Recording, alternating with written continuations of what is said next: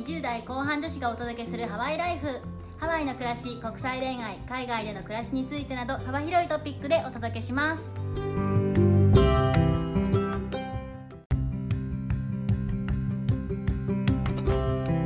こんにちは。ヨネピーと。メッティです。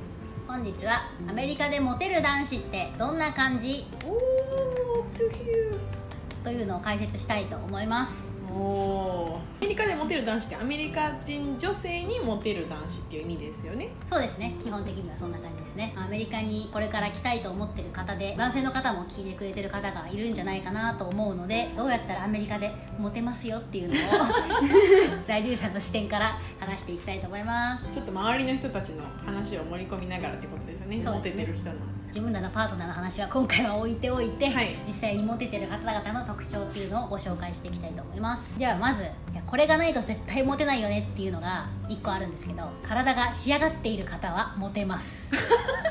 個人的意見なんですけどハワイってあの海があるじゃないですか、うんうんうん。体を見せる機会がね多すぎるんですよねメインランドの州にも遊びに行ったことあるんですけど、まあ、基本は皆さん服着てるんでそんな体を見る機会ないんですけどハワイは見る機会が多すぎるんで見せる機会も多いし、うんそういう人が目立ってしまうっていう傾向にはありがちだと思いますね、うん。ハワイじゃなくてもアメリカ人女性は基本的にムキムキな方が好きそうだなっていうのはもう分かりますよね、日本だと細マッチョの男性がいいなんて言われたりしますけど、はい。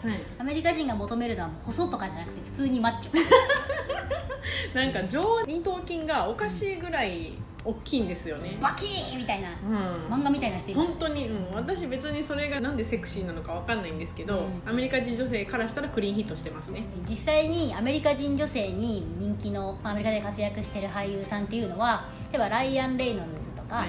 ライアン・ゴズリングとかってはい。いう人がいる,、ダブルライアン。そういるんですけどそういう人たちはもう本当にマッチョなんですよね、スーツ着てて、うんマッチョなことはわかるんですけど、でもスーツちゃんと着こなせてるんですよ。シュッとしてるんですよ、はいはいはい。なのに脱いだらもうなんかバキバキみたいな。スーツの下はゴリラということで それについて一つゴリラ説あの提唱したいことがありましてハワイやっぱりアジア系の方もすごい多いじゃないですか、うんうんうん。でアジア系の方でモテてる人もやっぱり決まってちゃんとマッチョなんですよね。そうですね。うん、鍛えてるし DNA は一緒のはずなんですけどなんでこんなにマッチョなんだろうって思います。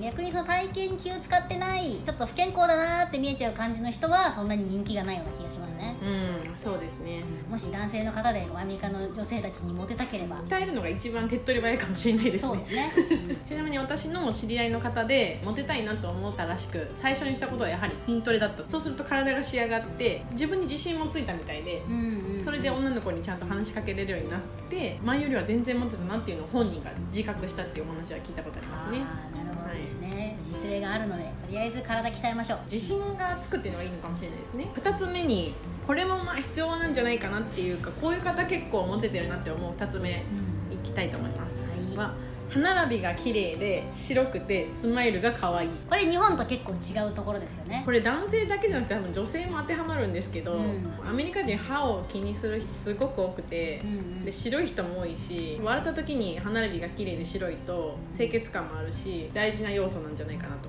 思います。ビジネスマンの方でも歯並びっていうのは特に大事にされてるっていう話も聞くので、まあ、歯並びって生まれつきのものもあると思うんですけど歯並びが悪かったら基本的には皆さん直すんですよね子供のあ時そうですとかにね。矯正する人すっごい多いですよね、強制しない状態で大人とかになっちゃうと強制するお金がなかったのかななんて思われることもあっちゃうみたいなんですよね。実際に私あんまり歯並び悪い人こっちで出会ってないですね。逆に日本人だとまあいるよね気にしちゃいます。こっちに来てから特に。うん。で自分の歯並びも別に完璧じゃなくて、うんうんだから少し矯正もしたんですけどほうほうほう。もうそのくらい気にしちゃいますね。清潔感も結構上がって見えるので体鍛えると並んで歯並びっていうのは大事な要素なんじゃないかそうですね。なと思いますね。正直見た目はマッチョで歯並びが綺麗だったらもうある程度の基準はクリアしてると思います。顔とかに関係なくね。その日本で例えばアイドル系の顔がモテるとかいろいろありますけど、はいはいはい。まあ、もちろんアメリカでも、まあ、イケメンの方はイケメンっていう形でモテるとは思うんですけどそれよりも多分マッチョだったりとか歯並びの方が顔より重視されてるんじゃないって思うことめちゃくちゃ多いです。よ、うんうんうんうん。そうですね。マスト条件とも言えるかもしれないですね、はい。見た目のお話は一旦このくらいにさせてもらってあとは精神面というか、はい。あの中身ですね。そうね言動とかそっちの方に行きたいと思うんですけれども、女性に対するアプローチが積極的な人ストレートな愛情表現をしていて口説く度胸すら持っている人。うーんこれは多分日本でも全然モテるんじゃないかなって思いますけどうんうん。あの気軽な人が多すぎるんですよねこっち。気軽、話しかけることに対して障壁が少なすぎるというか、イタリア人とかだと女性を口説かないと失礼だっていう説があるけど。まあ確かに旅行に行った時に口説かれたことがあるんですけど、うんうん。そのうちの一人がなんと70代のおじい様で ピザ屋さんで待ってたらうん「君の絵を描きたいから僕の家に来ないか」っていうハンチングかぶったおじいちゃんがいて。おじいちゃんが口説いてきたところまでもびっくりだけどその内容にもねそう怖っみたいな。怖いよね。それ普通だったら怖いとこなんですけどあんまりにもそのおじいさんがおしゃれだったんで、うんうんほっこりしちゃってですね。ほっこり？なんか、うん、ありがとうぐらいの感じで終わりましたね、うん。そんなこと言ってくれてありがとうみたいな。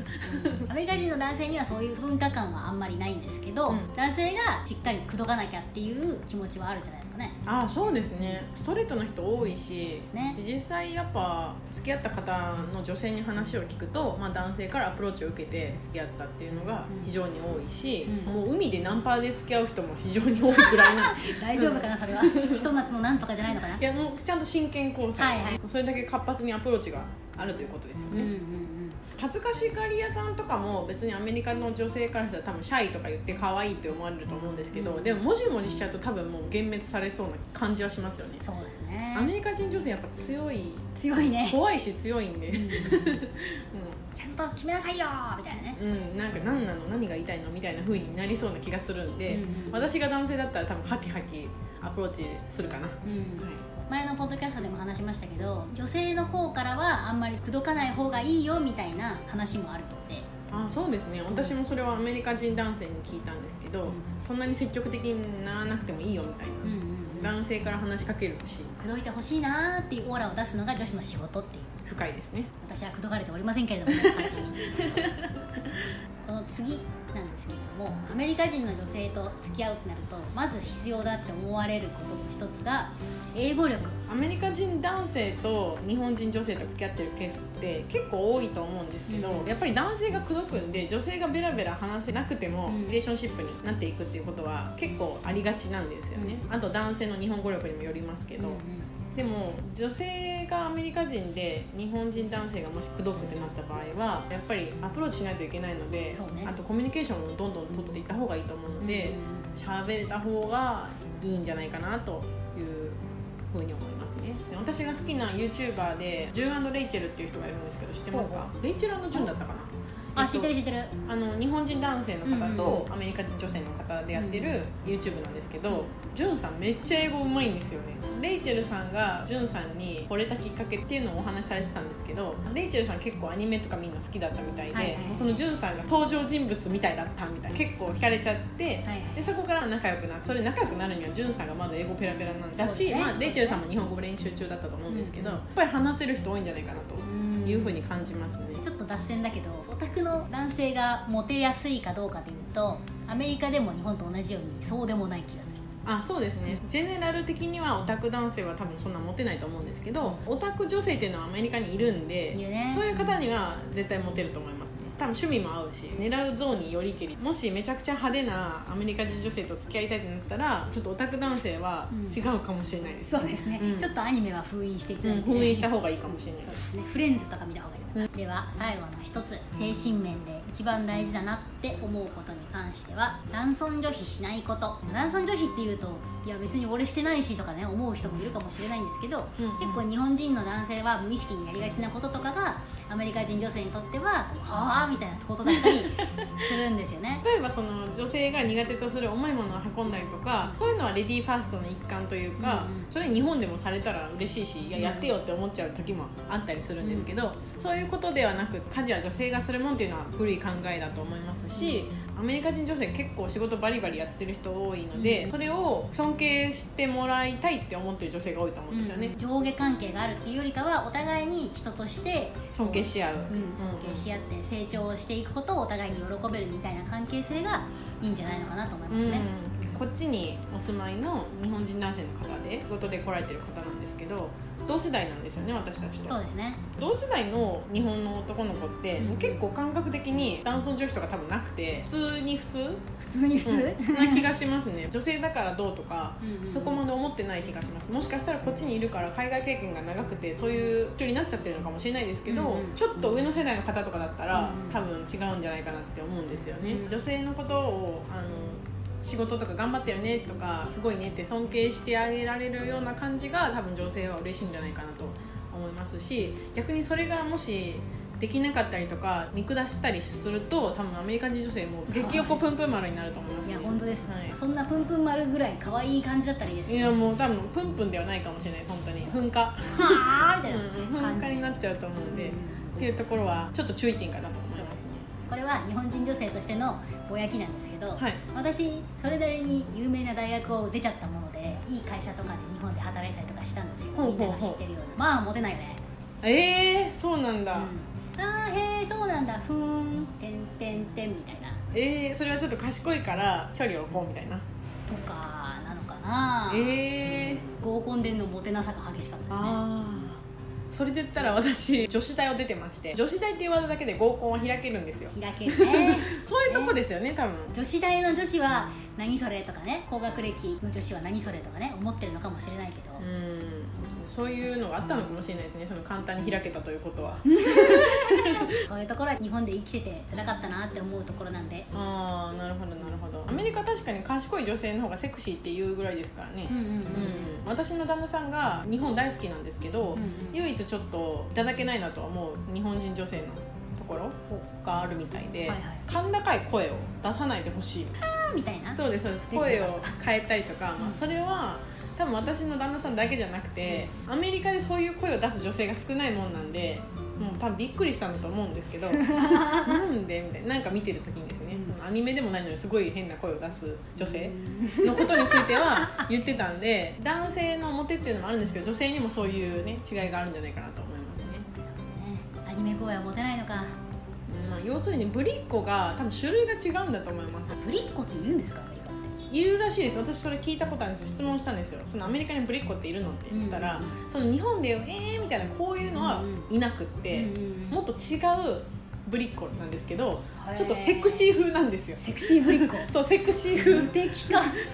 セクシー風らしいですね。私女性なんでね女性にしてもらったことないからそのまあそうよねそうよね。はい、生で見たことはないんですけどそういうふうには聞いたことありますね。じゃあここまでアメリカでモテる男子がどんな感じなのかというところを5つご紹介してきたんですけれどもすぐ実践できることはとりあえずジムに行くことなんでコロナ禍で大変だと思いますけどジムとか自宅の筋トレとかしたらいいと思います。簡単なのは体とか歯とかですけど、うんうんうん。やっぱり中身がねかっこいい方がそうですね。モテますよね、YouTube 大好きなんで見てるんですけど、うん。日本の男性の方と外国人の女性の方うん。で付き合ってるカップルの YouTube たまに見てて見た目的には正直ムキムキマッチョの人たちと比べたら、まあ小柄だし、うんそういうところに当てはまってないんだけど多分めちゃモテるだろうなっていう人がいて。へえその人ね喋り方もすごいハキハキしてるし、うん度胸もありそうだし自信もありそうだししかも優しそうだったんですよ、なんか人としてなんかすごいいい人そうだなって思っちゃって人の彼氏なんですよね。そう日本人の方で。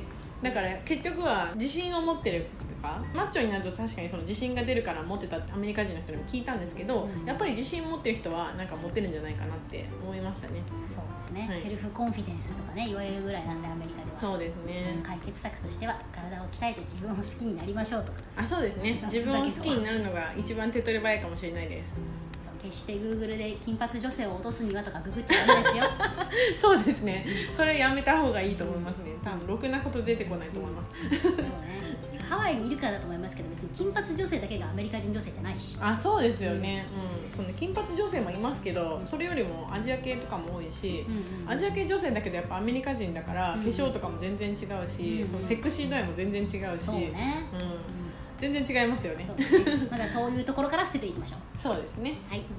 じゃあ皆さんのモテアドバイスの参考になったら幸いです。モテない人からモテアドバイスってどうなんだよ。いや本当本当ではですねモテてる人が別にパートナーじゃないのにね。そうですね。今日もご清聴いただきありがとうございます。ありがとうございました。ではマッハロー